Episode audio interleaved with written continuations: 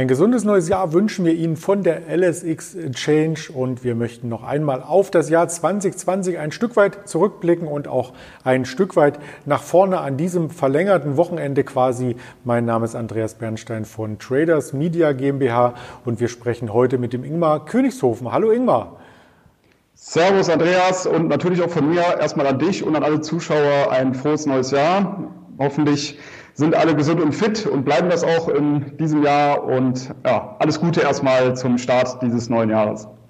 Das darf man hoffen und das hat man natürlich auch auf mehreren Kanälen dann äh, später noch einmal vernommen. Unter anderem, ich darf das hier einblenden, auf äh, Twitter, Instagram, Facebook, Spotify, Deezer und Apple Podcast. Das sind quasi die Kanäle, auf denen wir mit diesem Format zu sehen und zu hören sind. Und wir möchten heute nicht über die vergangene Woche sprechen, denn da gab es so gut wie keinen Handel mehr, sondern über das gesamte Jahr. Und dazu habe ich die wichtigsten Märkte einmal im Rückblick zusammengefasst mit der Jahresperformance und der sticht bei den Indizes Indizes der Nasdaq 100, das US-Technologiebarometer, heraus mit einer Performance von 45 Prozent.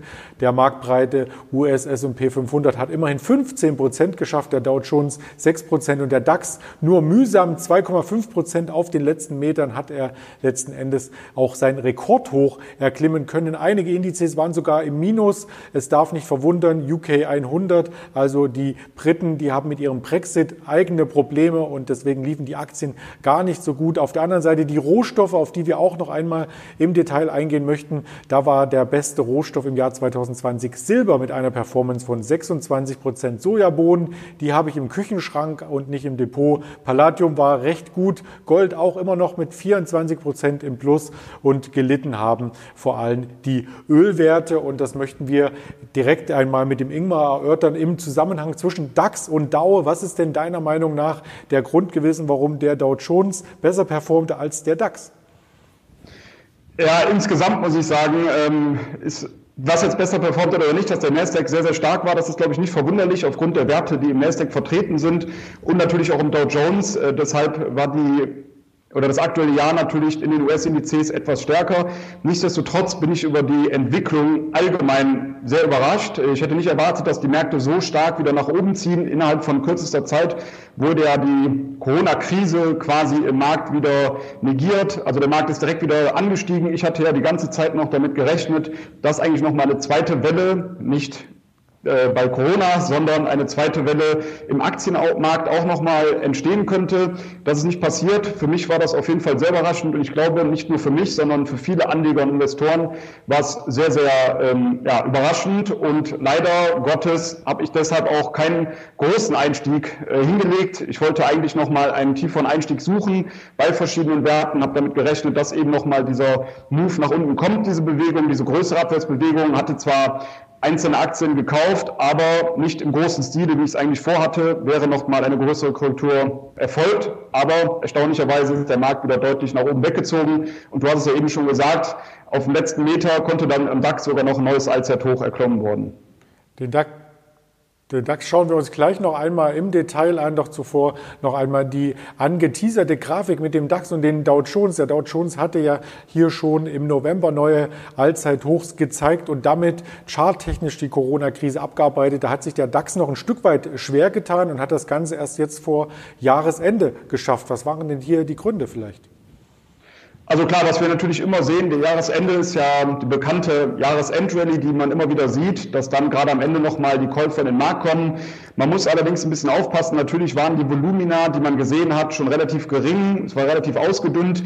Der Markt ist ja allgemein über einen längeren Zeitraum, über Wochen oder Monate seitwärts gelaufen und dann zum Ende hin kam nochmal ein Schwung nach oben rein. Damit wurde dann auch ein neues Jahreshoch oder ein neues Allzeithoch sogar erreicht. Allerdings muss man ja sagen, dass wir dann wieder unterhalb des Jahres- oder Allzeithochs geschlossen haben. Von daher muss man abwarten, wie es jetzt wieder weitergeht im, im, neuen Jahr, wenn eben die Marktteilnehmer wieder alle dabei sind, wieder mehr Volumen im Markt vorherrscht, ob das dann auch so weitergeht Richtung Norden oder ob der DAX vielleicht dann eher nochmal korrigiert. Wie gesagt, bisher konnte dieses Allzeithoch nicht nachhaltig überwunden werden, sondern der Markt ist ja wieder etwas zurückgekommen. Darauf muss man jetzt in den nächsten Wochen auf jeden Fall achten. Wer hier quasi die Rallye fortgeführt hat und wo natürlich auch Handel stattfindet, auch heute wieder, das ist der Bitcoin und den haben wir jetzt zum Start des neuen Jahres sogar über 30.000 US-Dollar gesehen. Das ist doch wirklich Wahnsinn, oder? Also ich finde es auch absoluter Wahnsinn, wenn man sich überlegt, wo wir noch letztes Jahr zwischendurch standen, bei Kursen um 5.000 oder darunter und jetzt stehen wir bei über 30.000. Ähm, also man sieht, es gibt diesen Anlagenotstand, äh, Personen suchen nach vermeintlich sicheren Häfen und Bitcoin gilt ja so ein bisschen als der digitale sichere Hafen.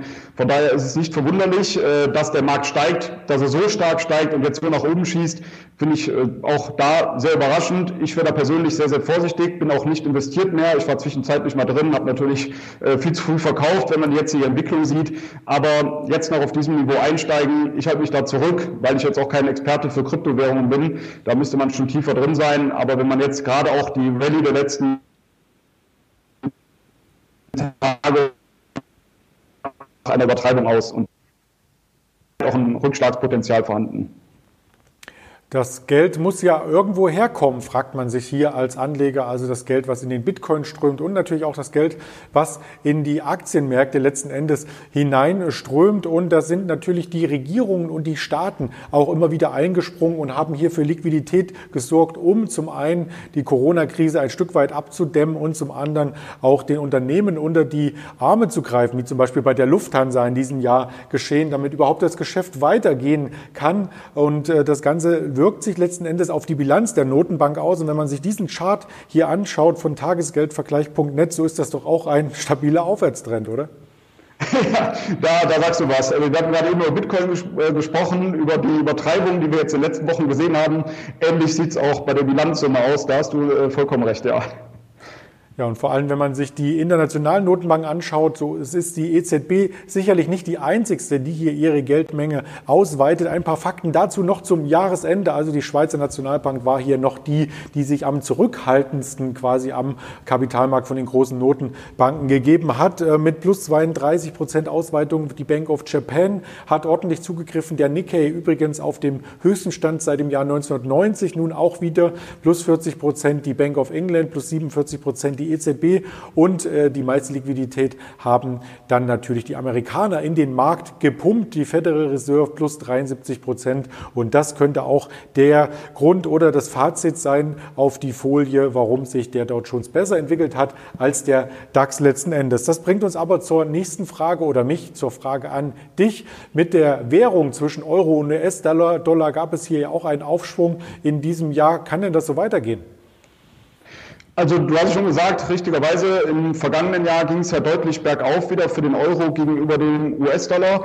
Ich bin da etwas skeptischer, wenn man sich verschiedene Vorfilter, wie ich es nenne, anschaut, dann sieht man eben, dass wir einen deutlichen Optimismus zum Beispiel haben, äh, laut Sentiment. Also die meisten Marktteilnehmer gehen jetzt davon aus, dass der Euro-US-Dollar weiter steigen sollte. Das ist für mich ein klarer Kontraindikator. Heißt also, wenn die Masse eher davon ausgeht, dass es steigt, dann möchte ich mich eher auf die Gegenseite stellen, also auf fallende Kurse spekulieren.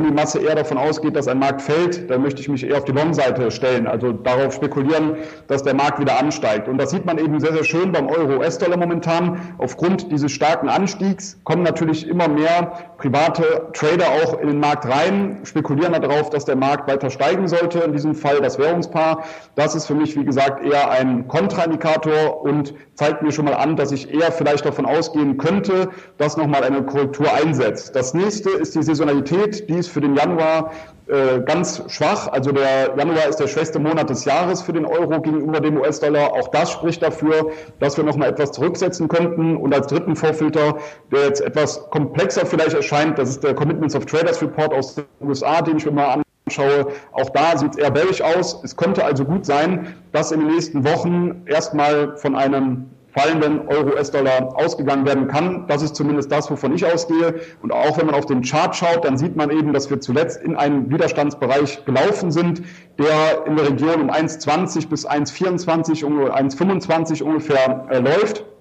Von daher wäre das auch aus charttechnischer Sicht ganz interessant, jetzt darauf zu achten, ob hier an diesem Widerstandsbereich der Euro gegenüber dem US-Dollar vielleicht wieder abprallt und dann erstmal wieder etwas korrigieren könnte. Ich sehe da Ziele von 1,16 ungefähr als erstes und als nächstes wären dann sogar Ziele vielleicht von 1,11, 1,12 nochmal möglich. Das ist zumindest das, worauf ich momentan spekuliere. Ob es dann so kommt oder nicht, das wird man natürlich sehen. Das hängt natürlich auch eng damit zusammen, ob die Wirtschaft schnell hier wieder in Schwung kommen kann. Also alles zum Wohle der Wirtschaft ist das Credo der Notenbanken. Das haben sie sich auf die Fahnen geschrieben. Und es gibt ähm, hier auch quasi schon die ersten Prognosen, und zwar die Konjunkturprognose vom Sachverständigenrat für Wirtschaft. Und die möchte ich natürlich auch zum Jahresstart hier nicht vorenthalten. Und die sieht nämlich wie folgt aus, dass wir hier im Jahr 2021 durchaus vier Quartale mit einem positiven Bruttoinlandsprodukt sehen. Siehst Siehst du auch eine Erholung im nächsten Jahr kommen? Es ist in der Tat so, dass äh, sehr viele davon ausgehen, dass wir die Erholung sehen. Ich glaube, es hängt natürlich sehr stark davon ab, wie schnell wir uns jetzt hier ähm, oder Corona in den Griff bekommen, wie schnell das mit den ganzen Impfungen vonstatten geht. Man hört ja jetzt schon, dass gerade die Zielgruppe, die uns jetzt eher betrifft, eher erst Richtung Mitte des Jahres eine Möglichkeit hat, sich impfen zu lassen. Von daher ähm, ist es meiner Meinung nach sehr stark davon abhängig, wie es hier ähm, weitergeht. Aber nichtsdestotrotz glaube ich auch, dass natürlich aufgrund der Zurückhaltung in diesem Jahr äh, man muss ja jetzt schon sagen, im letzten Jahr, sorry, in diesem Jahr natürlich viel nachgeholt wird. Es wird sicherlich viel gereist, es wird sicherlich viel eingekauft und von daher ist natürlich eine Erholung durchaus, äh, durchaus möglich, ja. Da bin ich mit Impfen ein Stück weit vor dir dran, weil ich älter bin. Gut, oder? Das, das stimmt natürlich, ja. Ja, schauen wir mal auch auf die Saisonalitäten. Du hast es vorhin angesprochen, dass sie durchaus bei der Geldanlage eine Rolle spielen. Und da habe ich von äh, Seasonal Charts hier zwei ähm, Ausschnitte mitgebracht. Einmal den DAX und einmal den Goldspot. Und daraus ist zu erkennen, dass es nach einer kleinen Dürrephase im Januar, Anfang Januar, dann im Grunde genommen erst einmal eine Rallye geben könnte. Also wenn wir erstmal auf den DAX schauen, dann ist das durchaus interessant, weil wir nicht nur die klassische Saisonalität uns anschauen, sondern auch den Vierjahreswahlzyklus aus den USA. Und da sieht es sehr, sehr ähnlich aus, dass man ab März davon ausgehen kann, dass die Märkte wieder deutlicher anziehen sollten, also die US-Indizes, dann entsprechend auch der DAX. Und Alleine von diesem Vierjahres-Wahlzyklus müsste man eher von steigenden Märkten ausgehen. Auch die klassische Saisonalität zeigt das natürlich dementsprechend an. Von daher sollten wir jetzt ein neues Allzeithoch im DAX sehen nochmal, eins, das bestätigt wird, auch auf Wochenbasis zum Beispiel, dann kann ich mir gut vorstellen, dass der Markt weiter Gas gibt und dann auch über die 14.000 Punkte Marke anzieht. Und wenn man auf die Edelmetalle schaut, du hast gerade schon Gold angesprochen, dann sieht das sehr, sehr positiv aus. Wir sind hier in einer sehr starken saisonalen Phase momentan. Die hat ungefähr Mitte Dezember begonnen für die ganzen Edelmetalle, also für Gold, für Silber, für Platin und für Palladium. Und da geht's bis in den April ungefähr hinein sehr, sehr stark normalerweise zu. Von daher werde ich hier auch beim Gold, bei Silber und auch bei den anderen Edelmetallen nach Long-Einstiegen immer wieder suchen. Und gerade auch bei Gold zum Beispiel, da ist es durchaus interessant, nochmal abzuwarten, ob wir vielleicht einen kurzfristigen Rücksetzer nochmal sehen, Richtung 1800 US-Dollar etwa. Da wäre ein antizyklischer Einstieg für die Long-Seite nochmal möglich. Oder aber man wartet, ob es einen Anstieg über die Marke von 1900 US-Dollar gibt. Dann sollte prozyklisch auch der Markt weiter steigen. Und da wäre meiner Meinung nach es durchaus sinnvoll, mal nach einem Long-Einstieg zu suchen. Damit haben wir quasi den äh, kompletten Rohstoffmarkt abgehandelt und natürlich auch über die Indizes gesprochen. Lass uns noch ganz kurz auf Einzelwerte zu sprechen kommen, denn eine, eine Tragsäule der Wirtschaft, vor allem in den USA, ist das Shopping. Das kann ja ein Stück weit ähm, hier zurücksetzen, weil eben der Lockdown die Läden nicht öffnen lässt. Also das heißt, die Umsätze dürften hier geringer ausfallen, als man das Ganze im Vorfeld vielleicht erwartet hat. Und da bleibt letzten Endes nur der Griff zu Amazon, oder?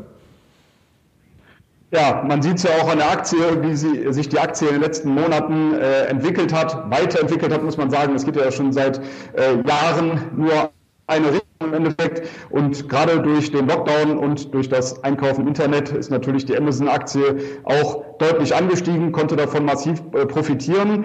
Und jetzt bleibt auch hier natürlich abzuwarten, wie schnell das Ganze mit den Impfungen vor sich geht. Ich könnte mir schon vorstellen, dass dann, wenn wir äh, die Impfungen sehen, in den USA sind wir da schon etwas weiter, wenn das weiter voranschreitet, dass dann auch eine Amazon-Aktie vielleicht mal etwas korrigiert. Insgesamt muss man aber natürlich sagen, dass sich gerade durch den Lockdown in Deutschland und auch in anderen Ländern viele Personen an den Einkauf im Internet gewöhnt haben, gewöhnen mussten und dadurch langfristig natürlich der Weg für Amazon weiterhin aufwärts zeigt, meiner Meinung nach. Und hier müsste man eigentlich nur abwarten, ob die Aktie irgendwo mal korrigiert, dass man besseren Einstieg findet, weil eben die Aktie so stark gestiegen ist. Ich bin kein Freund davon, dann hinterher zu laufen, dort reinzuspringen.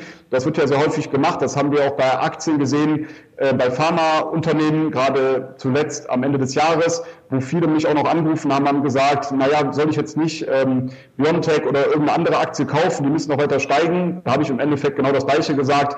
Die Aktien sind sehr stark gestiegen, haben sehr viel vorweggenommen. Eine Korrektur ist auf jeden Fall möglich. Und gerade bei diesem Pharmaunternehmen haben wir auch gesehen, dass eben die Aktienkurse noch mal etwas zurückkamen. Dann wird es auch wieder interessant, durchaus. Aber ich würde tendenziell immer erstmal auf eine Korrektur in einen Aufwärts. Wir haben ja eben auch schon über Bitcoin gesprochen, da sieht es ja genauso aus. Also wenn man so einen klaren Aufwärtstrend hat, ich bin kein Freund davon, aber das muss natürlich auch jeder für sich entscheiden, ganz klar. Da gebe ich dir natürlich äh, recht und kann vielleicht noch hinzufügen, dass im Lockdown andere Aktien ebenfalls spannend waren. In der ersten Welle waren ja zum Beispiel die Zoom äh, Video Communications sehr, sehr stark. Jetzt in der zweiten ähm, Corona-Lockdown-Phase kamen die Essensdienstleister noch einmal richtig in Schwung. Im DAX die Delivery Hero und in den USA zum Beispiel auch eine Netflix oder den Vertreter, den wir hier aufgelistet haben, die Disney, die mit dem Disney Plus Angebot hier ordentlich Marktanteile zulegen konnte. Ja, auf jeden Fall, da sieht man das Gleiche, was ich gerade schon gesagt habe bei Amazon. Wenn eben die Personen zu Hause sind und äh, sich die Zeit vertreiben mussten während des Lockdowns, da haben eben die Streaming-Dienste massiv von profitiert. Du hast es gerade schon angesprochen. Von daher ist es auch hier die Frage, wie geht's weiter und kann man nochmal einen besseren Einstieg äh, finden. Ich gehe, wie gesagt, schon davon aus, dass wir nochmal eine Korrektur sehen bei den einzelnen Aktien, weil die eben jetzt schon sehr viel vorweggenommen haben und ja, ich jetzt, wie gesagt, nicht in einen solchen Markt noch hinterher springe. Das ist durchaus gesund und ein gesundes Jahr wünschen wir natürlich auch allen Zuschauern mit diesem kurzen Rückblick und diesem kurzen Ausblick, was wir hier hatten und denken, dass wir uns im Laufe des Jahres öfters mal sehen, Ingmar, oder? Ja, ich hoffe es. Hat sehr viel Spaß gemacht. Von mir vielen Dank. Ähm, du hast gerade schon gesagt, bleiben Sie gesund. Du bleibst natürlich hoffentlich auch gesund. Hat sehr viel Spaß gemacht, wie gesagt. Und ich würde mich freuen, wenn wir das dann ähm, so öfter machen würden, ja. So machen wir das und wünschen Ihnen noch ein äh, angenehmes Wochenende und wir hören uns gerne morgen früh wieder, beziehungsweise Montag früh, je nachdem, wann Sie das ganze Format sehen, vor der Markteröffnung im DAX mit dem Marktgespräch an der LS Exchange. Hier Andreas Bernstein von Traders Media GmbH zusammen mit Ingmar Königshofen.